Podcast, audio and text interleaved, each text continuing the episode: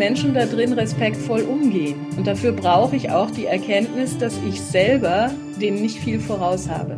Und wenn ich mich auf diese Erkenntnis einlasse, dann lerne ich da Menschen kennen, die unglaublich beeindruckend sind. Und ich erlebe wirklich auch immer wieder Wunder. Ich erlebe, dass Menschen Traumata heilen oder auf eine gute Art damit leben lernen. Mit ganz schrecklichen Dingen, die ihnen passiert sind. Bewegt, beschwert, begeistert. Der Podcast von Bildung Evangelisch und der Werkstatt Demokratie heute. Hallo und herzlich willkommen zu einer neuen Folge unseres Podcasts Bewegt, beschwert, begeistert. Mein Name ist Annika Hoppe-Seiler und ich freue mich darauf, mit unserem heutigen Gast über ein Thema zu sprechen, das ich super spannend finde, von dem ich ehrlich gesagt aber so gut wie gar nichts weiß denn im Bildschirm mir gegenüber sitzt die Pfarrerin Anna Becker, die seit über sieben Jahren als Gefängnisseelsorgerin im Frauengefängnis Eichach arbeitet. Mit ihr möchte ich über die Besonderheiten ihrer Arbeit und ihre persönlichen Erfahrungen als Gefängnisseelsorgerin sprechen. Frau Becker, schön, dass Sie da sind und sich heute Zeit für uns genommen haben. Danke für die Einladung. Sie haben uns im Vorgespräch erzählt, dass sich die Idee, Gefängnisseelsorgerin zu werden, bei Ihnen schon während des Studiums entwickelt hat. Wie kam es denn zu diesem ja doch nicht ganz gewöhnlichen Berufswunsch? Ja, es war ein Wunsch, aber es war natürlich so, dass ich auch gerne in der Gemeinde war. Es war jetzt nicht so, dass ich nur Theologie studiert habe, um eines Tages Gefängnisseelsorgerin zu werden. Es war aber so, dass mich das Thema Gefängnis einfach schon lange interessiert hat und dass mir einfach auch schon früh aufgefallen ist, wie viele Geschichten von Gefangenschaft und Befreiung in der Bibel stehen. Und es war so, dass ich im Studium dann auch die Gelegenheit hatte, mich äh, mit so Dingen zu befassen, in tatsächlich Seminaren wie Gefängnisseelsorge oder dem Verhältnis von Recht und Strafe im Alten Testament und in neuzeitlichen Straftheorien. Und ich hatte die Möglichkeit, als Studentin ein Gefängnisseelsorge-Praktikum zu machen, und zwar genau in dieser JVA Eichach bei meiner späteren Vorgängerin. Das klingt aber nach einem guten Praktikum, wenn es Sie dann später dazu verleitet hat, sich selbst auf diese Stelle zu bewerben. Welche besonderen Erfahrungen haben Sie denn dabei gemacht? Ich war tatsächlich einfach sehr beeindruckt von den Menschen, die ich damals kennengelernt habe. Und das ist jetzt auch so. Das sind Lebensgeschichten, die kriegen sie sonst nicht erzählt. Sie kriegen auch Kontakt zu Menschen, denen sie sonst als Pfarrerin in Freiheit eher nicht begegnen würden. Das sind halt häufig Menschen, die draußen mit Kirchengemeinden nicht viel zu tun haben. Es sind aber eben auch Menschen, die mit ganz existenziellen Fragen kommen. Fragen, mhm. die sie entweder draußen nicht stellen oder jedenfalls nicht an eine Pfarrerin. Und dadurch ist es möglich, über Dinge zu sprechen, die in der Kirchengemeinde häufig nicht so im Gespräch überhaupt äh, gestreift werden, weil Menschen draußen natürlich auch nicht ständig in ihre Abgründe gucken möchten und im Gefängnis sind sie dazu gezwungen. Das heißt, eine Ihrer Hauptaufgaben ist es, als Gesprächspartnerin für die Inhaftierten zur Verfügung zu stehen. Welche Aufgaben haben Sie denn sonst noch? Vielleicht können Sie uns ja mal mitnehmen durch einen typischen Arbeitstag oder vielleicht auch eine typische Arbeitswoche als Gefängnisseelsorgerin, wenn es die denn gibt.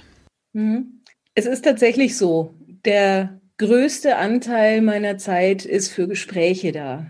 Meistens sind es Einzelgespräche. Das hat auch damit zu tun, dass äh, natürlich ich die fast, also abgesehen vom katholischen Kollegen, die einzige Person im Gefängnis bin mit einer so dichten Schweigepflicht.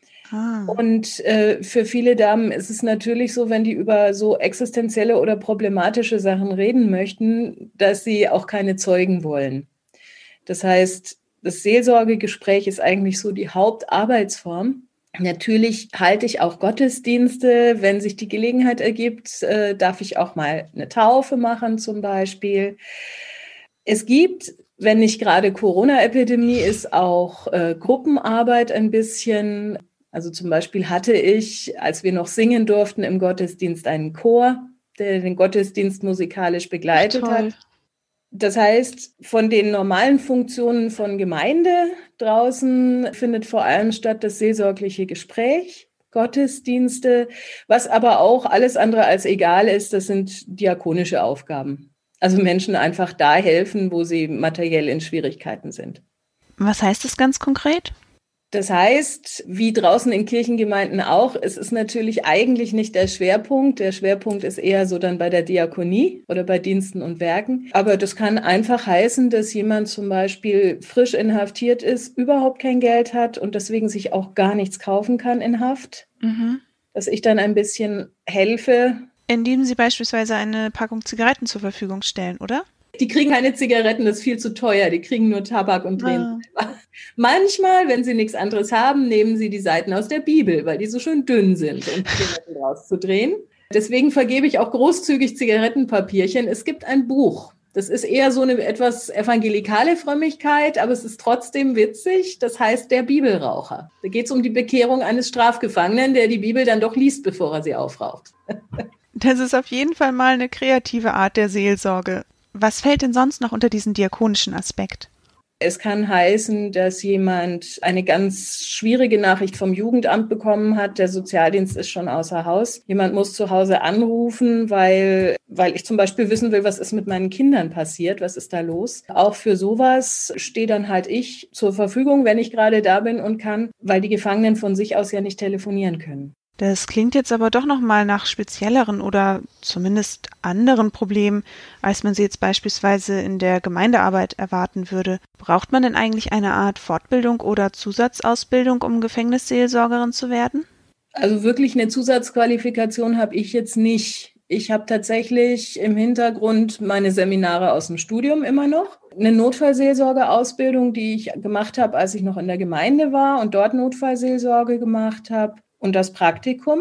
Ich musste mich schon auch einarbeiten und es gibt aber durchaus auch Angebote. Also zum Beispiel von EKD-Seite gibt es die Möglichkeit, über die Bundeskonferenz für evangelische Gefängnisseelsorge eine Weiterbildung zu machen. Wie genau sah denn Ihre Einarbeitung damals aus? Gab es da vielleicht auch etwas, was für Sie anfangs noch gewöhnungsbedürftig war? Nee, es ist schon eine Umstellung. Also es ist zum Beispiel eine Umstellung, weil ich als Gefängnisseelsorgerin teilhabe daran, dass die Gefangenen nicht gesehen werden mhm. von der Gesellschaft, von der Öffentlichkeit. Ich kann auch nicht mehr einfach hergehen und Öffentlichkeitsarbeit machen. Ne? Für die Öffentlichkeitsarbeit einer JVA zuständig ist die Anstaltsleitung. Für die Öffentlichkeitsarbeit einer Gemeinde kann ich als Pfarrerin jederzeit sagen, lassen Sie uns doch mal dies und jenes an die Presse geben oder so. Und es ist tatsächlich auch so, ich arbeite ja in einem System, das eben nicht Kirche ist. Ja. In einem staatlichen, sehr strikten, sehr hierarchischen System, in dem ich jetzt, naja, nicht irgendwer bin, aber auch nicht die, nach der man sich richtet. Ich muss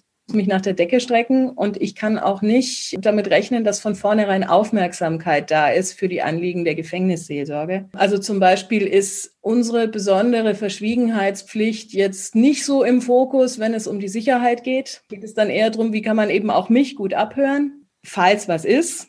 Ich verlasse mich dann eben auf das Versprechen, dass ich nicht abgehört werde, aber technisch wäre es möglich. Das ist mhm. in normaler Pfarrersarbeit eigentlich äh, tödlich sowas. Aber das muss im Gefängnis halt dann irgendwie gehen. Wie fühlt sich das denn an, wenn man weiß, dass man gerade vielleicht abgehört wird bei der Arbeit? Also ich stelle mir das ziemlich komisch vor.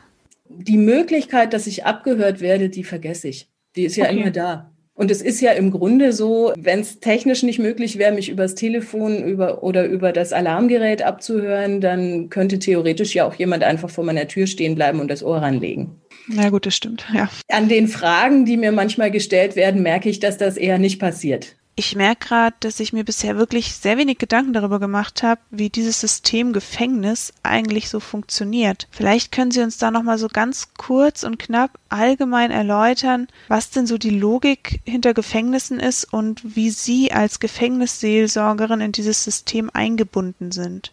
Die äh, Justizvollzugsanstalten sind sogenannte totale Institutionen. Das heißt, die Menschen, die da drin leben, die sind wirklich in absolut jedem Lebensbereich dort eingebunden und überwacht und werden davon geprägt. Und das ist etwas, das wird einem dann bei einer Schulung durch die Justiz, wenn man da anfängt, auch beigebracht, was das für eine Bedeutung hat. Das bedeutet letzten Endes, dass eine Justizvollzugsanstalt ein sehr geschlossenes System ist mit äh, einer sehr strengen Hierarchie, in der halt viele Entscheidungen auch nicht hinterfragt werden können. Mhm. Arbeitsorganisatorisch für mich bedeutet das erstmal einfach, die Dienstaufsicht hat die Anstaltsleitung. Wenn es also zum Beispiel darum geht, kriege ich eine Dienstbefreiung für eine Konferenz oder sowas. Die Fachaufsicht hat nach wie vor die Landeskirche. Das heißt, ich bin, naja, Dienerin zweier Herren kann man nicht sagen, aber ich bin wirklich immer zwischen zwei großen Institutionen, mhm. denen ich versuchen muss, beiden gerecht zu werden. Das klingt ganz schön anspruchsvoll, finde ich. Wie gehen Sie denn damit um, wenn Sie in Ihrer Arbeit mal auf Probleme stoßen? Gibt es für Sie irgendwie die Möglichkeit, sich für die Damen einzusetzen, wenn Sie das Gefühl haben, da bräuchte es eigentlich Unterstützung gegenüber diesem Gefängnissystem?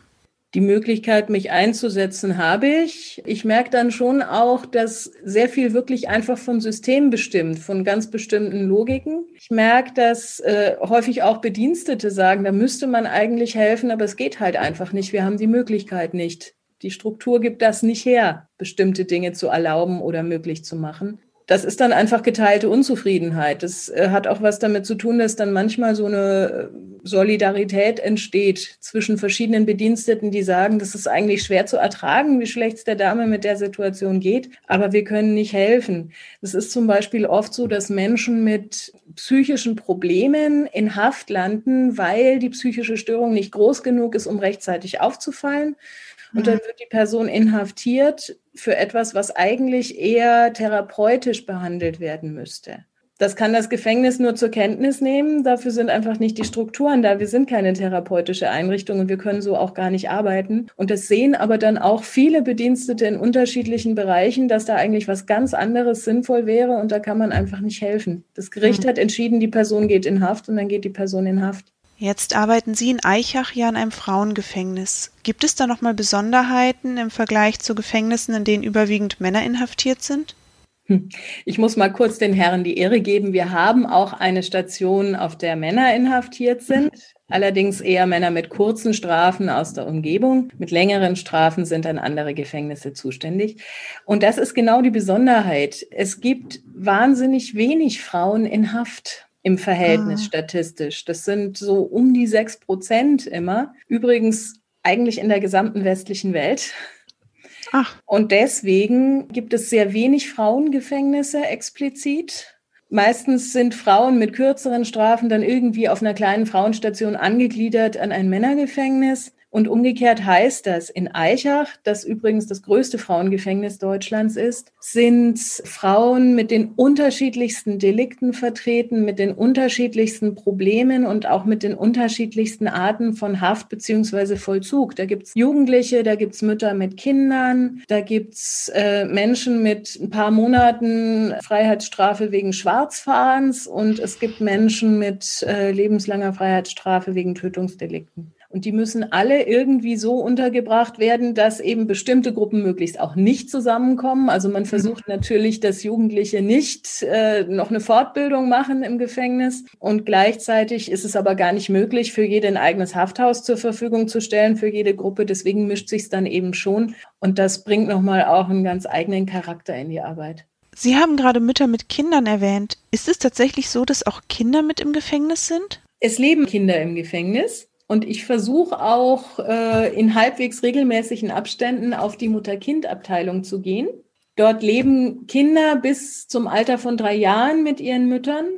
Kinder, bei denen zu erwarten ist, dass die Mutter noch inhaftiert ist, wenn das Kind über drei ist, die können nicht mit ihren Müttern drin sein, weil das Kind dann einfach zu viel von der Gefangenschaft mitbekommt, sagt man ich versuche da öfter hinzugehen und ich erlebe, dass die Abteilung auch sehr hilfreich für die Mütter sein kann, weil die da wirklich von pädagogischem Personal begleitet werden und manche Mütter dann auch froh sind, dass sie einfach bei der Kindererziehung, auch bei der Pflege bisschen Hilfe und Rat kriegen. Kind sein im Gefängnis, also ich habe schon manchmal das Gefühl, dass auch Zweijährige mitkriegen, dass hier irgendwas nicht stimmt. Also, dass die eigene Mama, die ja eigentlich ganz, ganz mächtig sein sollte und alles in der Hand haben sollte und alles hinkriegen sollte, dass die die Tür nicht aufkriegt. Ich glaube, das kriegt auch ein kleineres Kind schon mit. Die meisten Frauen, die Kinder haben, haben natürlich die nicht bei sich in Haft. Dadurch ja. entsteht auch so viel Sehnsucht und Trauer und die wissen auch meistens schon, dass das Kind draußen sich halt weiterentwickelt und sie nicht dabei sind und finden das ganz furchtbar. Es kommt durchaus mal vor, dass ich einer Frau zuhöre und dann denke, na ja, das arme Kind, weil es durchaus auch vorkommt, dass eine Frau sagt, mein Kind ist für mich so der Grund, warum ich nochmal versuche, die Finger von Drogen zu lassen.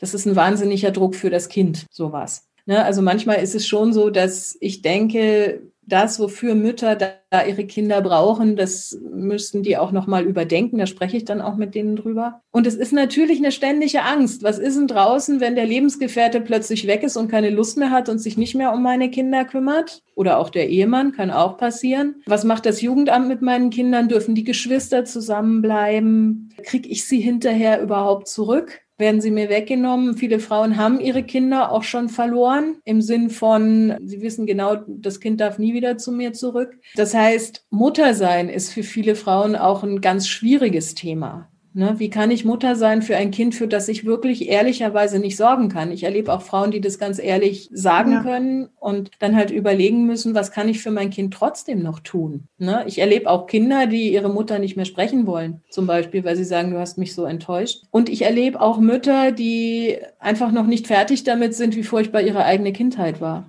Kommt es denn manchmal sogar zu Geburten im Gefängnis? Also im Gefängnis, dann ist was schiefgegangen. Aber natürlich werden in Deutschland auch Schwangere eingesperrt. Das ist nicht in allen Ländern so. Es gibt mhm. durchaus Länder, die sagen, Schwangere gehören einfach nicht in Haft. Das bedeutet, dass meistens dann die Frau aus der normalen Haft heraus ausgeführt wird. Soll heißen, sie kommt häufig auch mit Handschellen ins Krankenhaus. Da wird nachgeschaut, ob alles in Ordnung ist und zu Geburt dann analog. Wird sie dann häufig auch rausgefahren wenn eine Frau im Gefängnis ihr Kind kriegt, dann war es etwas überraschend. Also dann war es ein bisschen früh. Es kommt durchaus auch mal vor, dass es wieder das mit den äh, psychischen Befindlichkeiten, die manchmal eigentlich nicht für Gefängnis sprechen würden, sondern für was anderes. Es kommt durchaus auch vor, dass eine Frau eine Schwangerschaft verdrängt hat. Ah. Und dann beim, bei der Eingangsuntersuchung, wenn sie ins Haus kommt, feststellt, äh, sie sind schwanger, wissen sie das nicht. Und es kann durchaus mal sein, dass eine Frau das tatsächlich ignoriert hat. Generell ist es natürlich so, vielen Frauen wird direkt nach der Geburt das Kind dann weggenommen. Das heißt, sie erfährt vielleicht noch, wo das Kind ist. Manche Frauen haben Glück und zum Beispiel ihre Mutter kann sich kümmern oder so. Aber es geht halt schon vielen Frauen dann auch so, dass sie das Kind in die Obhut des Jugendamts geben lassen müssen und es nach der Geburt erstmal einfach gar nicht mehr sehen. Und das ist wirklich ein großes Leiden. Das klingt so, als ob Sie in Ihrer Arbeit mit sehr vielen unterschiedlichen Situationen zu tun haben und da immer wieder flexibel reagieren müssen, oder? Das ist aber auch wunderbar, es wird nie langweilig.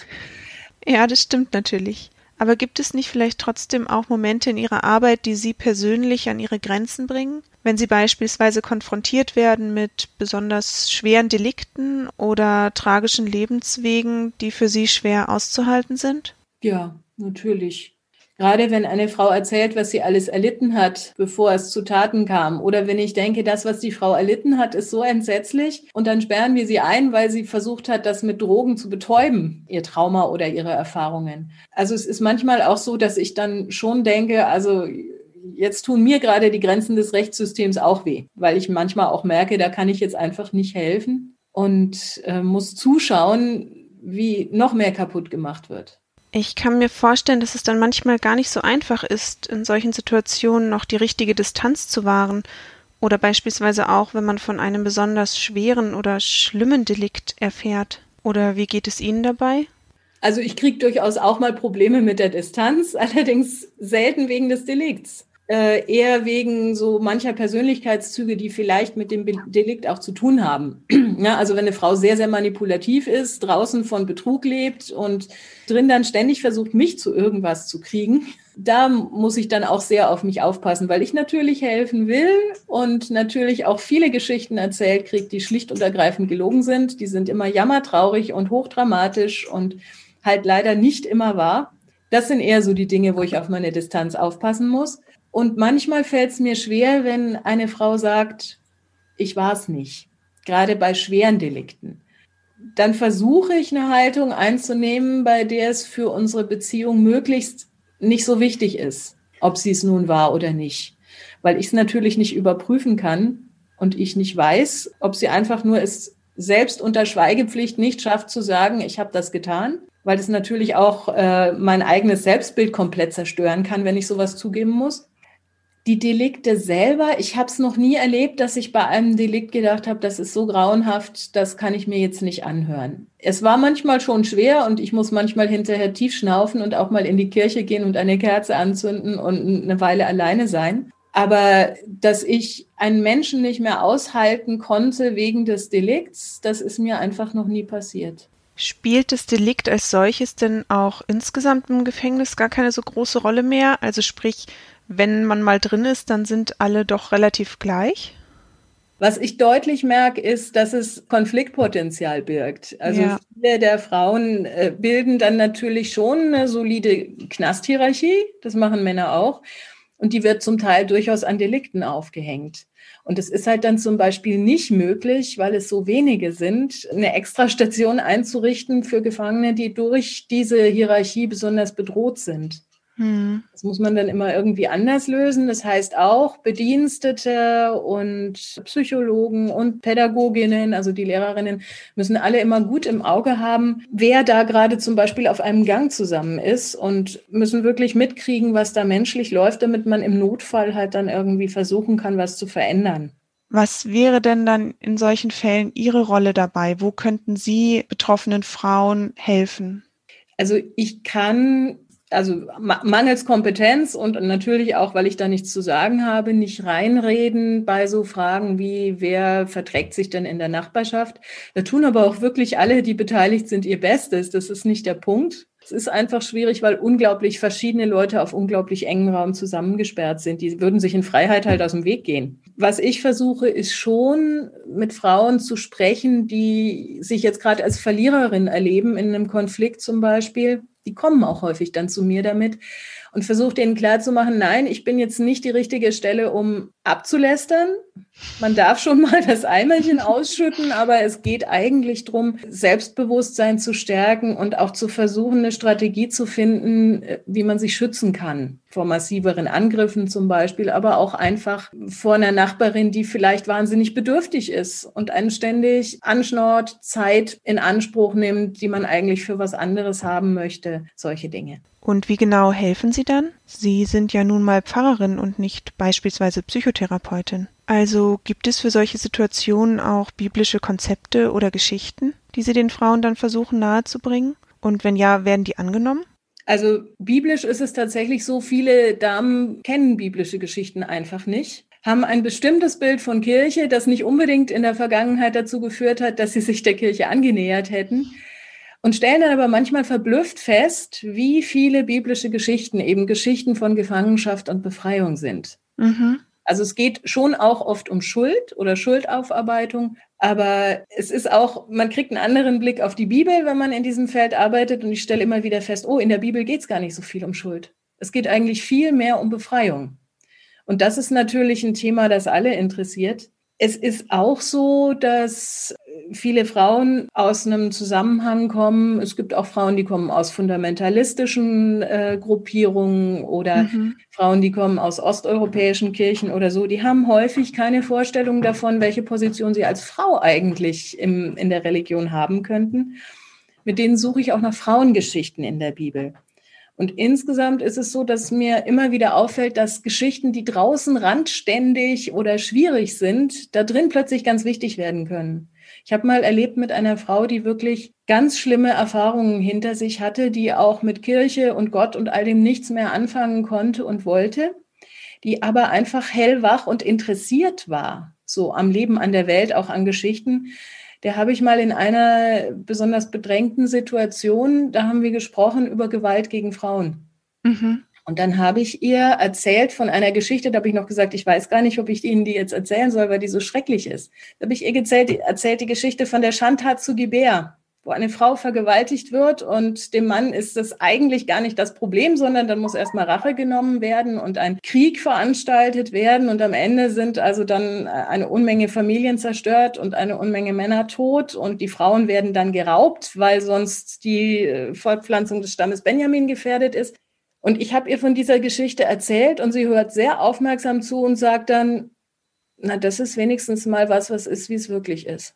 Und es ist tatsächlich so, viele schreckliche Geschichten der Bibel sehe ich in einem anderen Licht inzwischen, weil ich denke, es tut auch einfach gut zu verstehen, dass Gott diese Geschichten nicht ausblendet, sondern dass sie zu seiner Geschichte mit den Menschen dazugehören. Deswegen stehen sie in der Bibel, denke ich. Das hat ja dann bestimmt auch für die Frauen durchaus einen tröstlichen Aspekt, dass man ihnen vermitteln kann, sie gehören genauso nach wie vor dazu, zu unserer Gesellschaft. Ja, vielleicht. Jetzt funktioniert unser Justiz- und Strafsystem ja aber eigentlich genau nicht nach diesem Prinzip, sondern, wie Sie vorhin schon gesagt haben, nach der Logik, dass Menschen für ihre Strafen aus der Gesellschaft herausgenommen und quasi unsichtbar gemacht werden.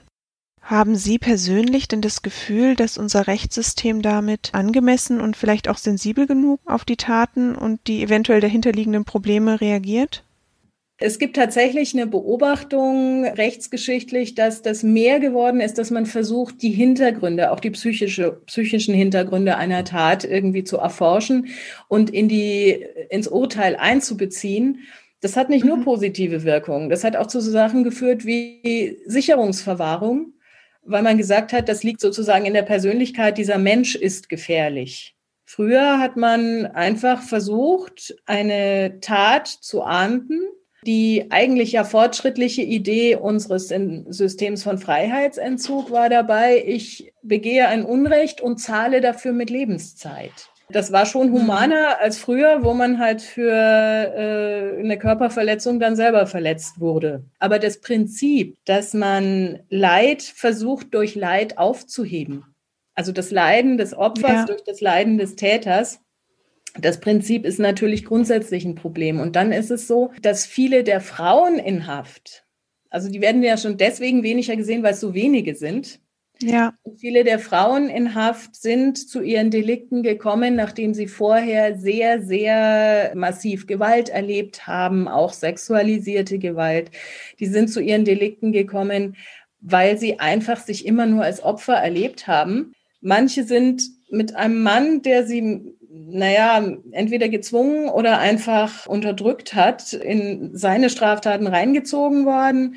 Es kommt auch vor, dass Frauen sich versucht haben zu befreien, zum Beispiel aus einer Gewaltbeziehung durch eine Gewalttat und jetzt halt die Folgen tragen. Es ist zum Beispiel so, dass die Justiz sich auch da schwer tut, den Opfern der Gewalt in der Ehe gerecht zu werden, nach wie vor. Mhm. Zum Beispiel ist es so, eine Frau, die ihrem gewalttätigen Partner vielleicht gar nicht körperlich unterlegen ist, aber die sich unterlegen fühlt, die kann ihn schlecht angreifen, wenn er gerade auf sie anprügelt. Ja. Kann ihn angreifen, wenn er wegguckt, wenn er ihr den Rücken zukehrt, wenn er schläft, wenn er betrunken ist. Nun kommt sie dabei dann eben von hinten, häufig auch im wörtlichen Sinn, und das ist Heimtücke und das ist ein Mordmerkmal.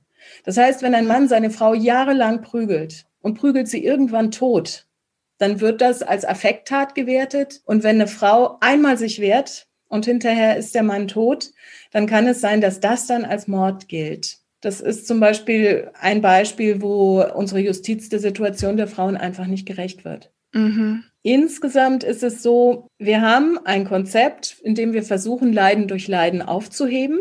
Das ist so das Prinzip von Strafe und damit verbunden ein übrigens durchaus auch biblisch begründbares Prinzip, nämlich dieses Wegtun aus der Mitte der Gesellschaft. Das ist, wenn man das in der Bibel anguckt, eigentlich eher ein Versuch einer Gemeinschaft, die zutiefst verstört ist durch was wirklich Schlimmes, durch eine wirklich ja. Gewalttat oder was sehr beunruhigendes, das dann loszuwerden. Und das ist immer auch das Eingeständnis in der Bibel, die Gemeinschaft ist nicht in der Lage, das zu heilen.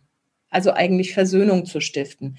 Das heißt, es ist vielleicht auch einfach nochmal ein Gedanken wert, ob dieses Strafkonzept angemessen ist, da muss man noch gar nicht das ganze Konzept des Bestrafens in Frage stellen, aber ob das angemessen ist, äh, mit der Entfernung aus der Mitte der Menschen zu reagieren bei so Delikten wie Schwarzfahren, kleine Diebstähle, ja. oder ob es da nicht eher darum geht, dass die Menschen der Gesellschaft das nicht sehen wollen. Ja, Andernfalls müsste man ja sonst anerkennen, dass doch auch gesamtgesellschaftlich eine Verantwortung besteht. Ja. Dafür, dass solche Dinge geschehen und an manchen Stellen deswegen geschehen, weil unsere Gesellschaft einfach auch ungerecht ist manchmal und strukturelle Benachteiligungen stattfinden, die Frauen unter Umständen nochmal in besonderem Maße treffen.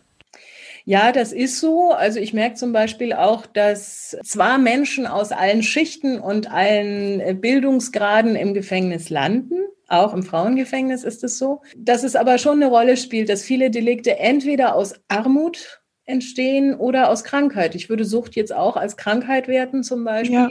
Viele Frauen werden auch süchtig, weil sie Drogen zum Beispiel als Traumamedikament benutzen, weil sie einfach ein schweres Trauma erlitten haben und keine andere Hilfe finden, als Drogen einzusetzen, die zum Teil ja auch als Traumamedikamente entwickelt wurden, also Heroin zum Beispiel. Mhm. Das ist dann wieder die Frage, hat es Sinn, kranke Menschen ins Gefängnissystem zu bringen? Das sieht die Justiz in Grenzen auch, was zum Beispiel ja schon die Möglichkeit gibt, einen Teil der Strafe in Therapie umzuwandeln.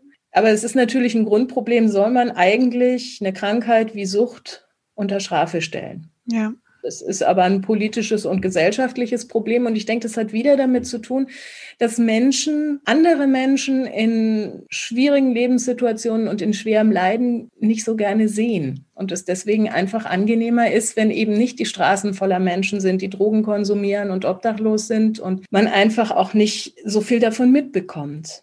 Meinen Sie, es bräuchte dann vielleicht mehr gesellschaftliche Aufmerksamkeit oder vielleicht auch eine andere Diskussionsbereitschaft über dieses Thema Strafe und Gefängnisse? Da kommt auch, habe ich den Eindruck, gerade wieder so ein bisschen Diskussion auf. Ein Problem in Deutschland ist, dass seit 2006 der Strafvollzug Ländersache ist. Das heißt, das entwickelt sich auseinander. Es gibt einfach dann doch sehr große Unterschiede zwischen den Bundesländern.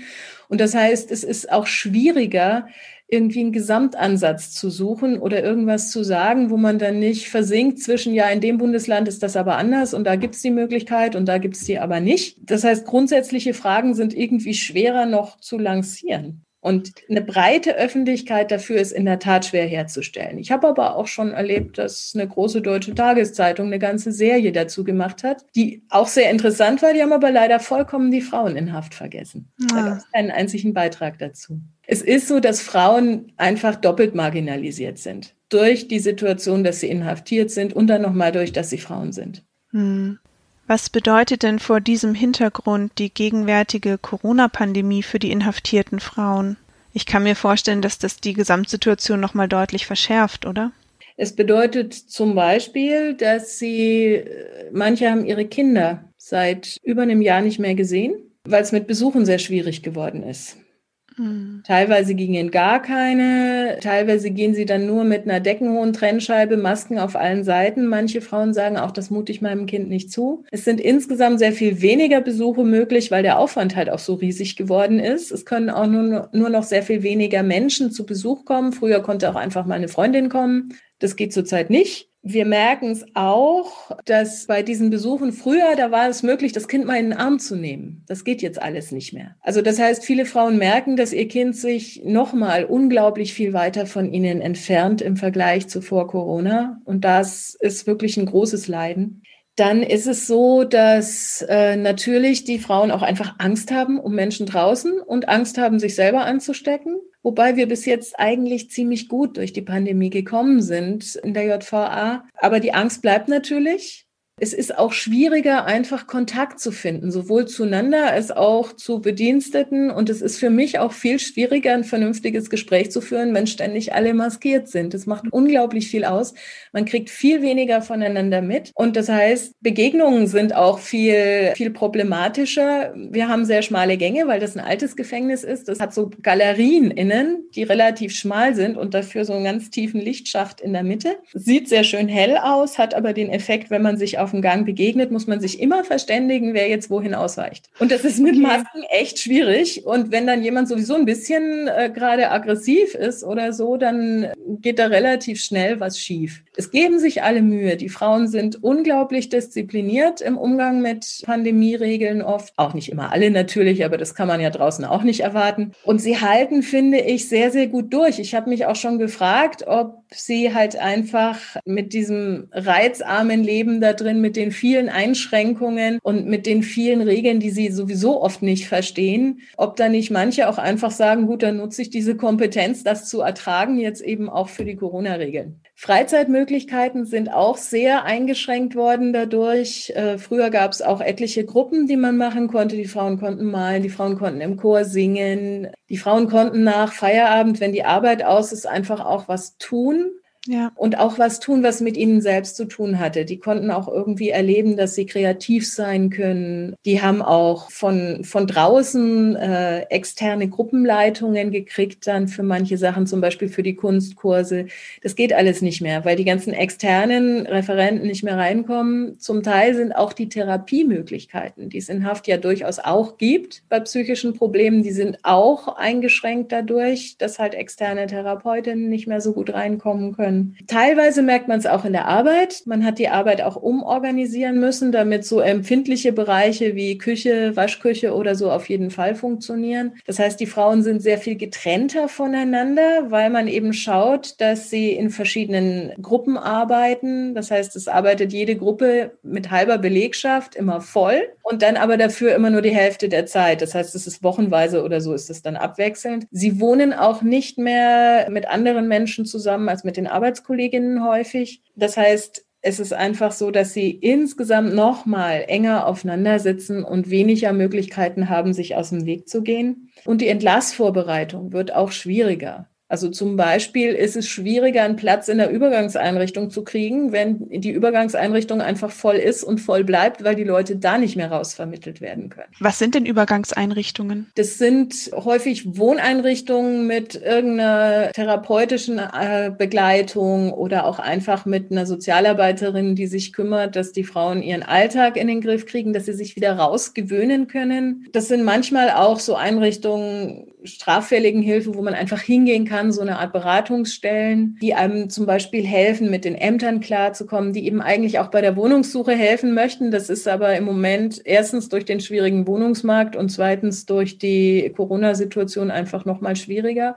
Und natürlich ist es auch da wieder so, der Kontakt ist schwieriger, persönlich hingehen ist schwieriger, man muss für alles Termine machen und es gibt natürlich Leute, deren Leben schon vorher so unstrukturiert war, wenn die zum Beispiel auch auf der Straße gelebt haben oder so, die tun sich schwer mit Termine ja. machen und dann einhalten. Und im Gefängnis hilft einem da der Haftalltag auch nicht sehr, weil man da natürlich geholt wird. Also wenn man einen Termin äh, im Gefängnis verbummelt, dann ist er entweder futsch und man muss halt mit den Folgen leben oder ich zum Beispiel, wenn eine Dame bei mir nicht auftaucht, die einen Termin bei mir hat, ich rufe dann hinten an und frage, wo ist die denn? Kommt die noch? Und dann wird die darauf aufmerksam gemacht. Das ist draußen natürlich nicht mehr. Das heißt, die müssen auch wieder Selbstständigkeit und Eigenverantwortung lernen, die ihnen drin einfach äh, gar nicht zugestanden wird. Haben Sie selbst eigentlich auch manchmal nach der Entlassung noch Kontakt zu einzelnen Damen? Manchmal höre ich was. Also Kontakt kann man es nennen. Äh, mehr ist es eigentlich nicht. Das würde ich auch gar nicht schaffen.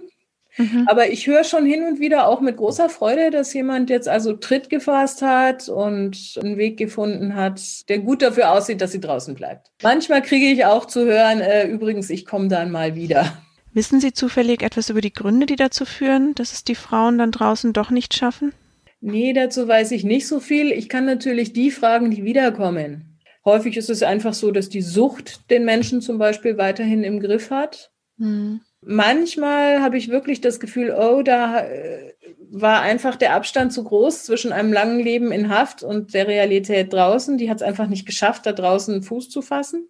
Manchmal ist es auch einfach so, die Leute kommen aus der Armut, die gehen in die Armut und deswegen kommen sie auch wieder. Manchmal ist es so, dass Bedienstete sagen, also wenn die Dame jetzt im Herbst nicht wiederkommt, mache ich mir Sorgen um sie. Aber wir oh. erfahren sowas in der Regel nicht. Ganz manchmal kommt es vor, dass Angehörige sich zum Beispiel noch rühren es ist auch mit Statistiken über Rückfälligkeiten so eine Sache. Ne? Mhm. Die werden nur sehr eingeschränkt geführt. In vielen Bundesländern eher so gar nicht. Und äh, es ist natürlich auch wirklich, sobald es das Bundesland führen muss, ein bisschen schwierig. Dann zieht die Dame nach Berlin, wird dort straffällig und keiner kriegt es mit, dass das ein Rückfall ist. Alles in allem klingt es für mich als Außenstehende so, als ob es da durchaus noch Verbesserungspotenzial gibt. Können Sie was dazu sagen, ob es da im Zusammenhang mit Gefängnissen tatsächlich Diskussionen über Verbesserungsmöglichkeiten gibt? Ja, gibt's. Und es gibt durchaus auch Menschen, die in der Justiz arbeiten, die sich dazu Gedanken machen. Ein Konzept, das auch schon eine ganze Weile diskutiert wird, ist das Konzept der Restorative Justice, der wiederherstellenden Gerechtigkeit. Das freut mich als Theologin, weil das sehr nah am biblischen Denken ist. Gerechtigkeit Aha. ist eben nicht Leid durch Leid aufzuheben, sondern Gerechtigkeit ist die Wiederherstellung eines Zustandes, in dem dann möglichst keiner leidet. Da gehören Konzepte rein, die zum Teil auch bei uns schon so ein bisschen laufen, wie Täter-Opfer-Ausgleich. Mhm. Das Problem bei äh, einer Gefängnisstrafe ist ja, man macht ja Menschen eigentlich unfähig, noch Verantwortung wahrzunehmen. Zum Beispiel verdient man im Gefängnis fast nichts für die Arbeit. Das heißt, man kann auch keinen Schadenersatz bezahlen. Und da sind Versuche dabei, möglich zu machen, dass einfach im, im Mittelpunkt steht, den Schaden wieder gut zu machen, der entstanden ist. Da sind auch Versuche dabei, gerade bei Gewaltdelikten ist es ja schwierig. Natürlich kann man dafür zahlen, zum Beispiel für eine Psychotherapie und für eine Schmerzbehandlung und für den Versuch, körperliche Schäden wieder gut zu machen. Aber da ist ja noch ein anderer Aspekt drin, nämlich der in der Beziehung zwischen Täter und Opfer. Und es ist ja auch für die Opfer von Gewalttaten wahnsinnig schwierig, aus dieser Opferrolle rauszukommen. Ja. Auch die zementiert unser Justizsystem, wie es jetzt ist, oft. Die Opfer kommen, haben hinterher das Gefühl, ja, es ging ja gar nicht um mich. Und es stimmt, das ist ja auch äh, andererseits als Schutz gedacht, dass es eben bei einem Prozess nicht darum geht, dass das Opfer sich rächen darf oder irgendwie im Mittelpunkt steht. Nur hat das halt dann den Effekt, dass das Opfer auch sehr schwer mit den Folgen der Tat leben kann und es gibt Versuche, zum Beispiel Täter und Opfer, entweder die, die durch eine konkrete Tat verbunden sind, das ist sehr schwierig, oder einfach auch Täter und Opfer von ähnlichen Delikten miteinander ins Gespräch zu bringen. Ah. Das kann, glaube ich, wirklich sehr heilsam sein. Und das ist auch ein Versuch, dieses Klima von Angst und Hass und Rachebedürfnis äh, aufzulösen und ein Klima zu schaffen, in dem dann ein Mensch, der sich schuldig gemacht hat, auch wieder leben kann mit den Menschen, an denen er sich schuldig gemacht hat, ohne dass irgendwer Angst haben muss. Hm. Frau Becker, ich möchte mich ganz herzlich bedanken, dass Sie sich heute die Zeit genommen haben, um mit mir über Ihre spannende Arbeit zu sprechen. Und ich muss sagen, dass ich ganz, ganz viel mitgenommen und gelernt habe. Meine abschließende Frage an Sie lautet daher, was haben Sie durch Ihre Arbeit im Frauengefängnis denn gelernt? Ganz viel. Auch ganz viel über mich, finde ich.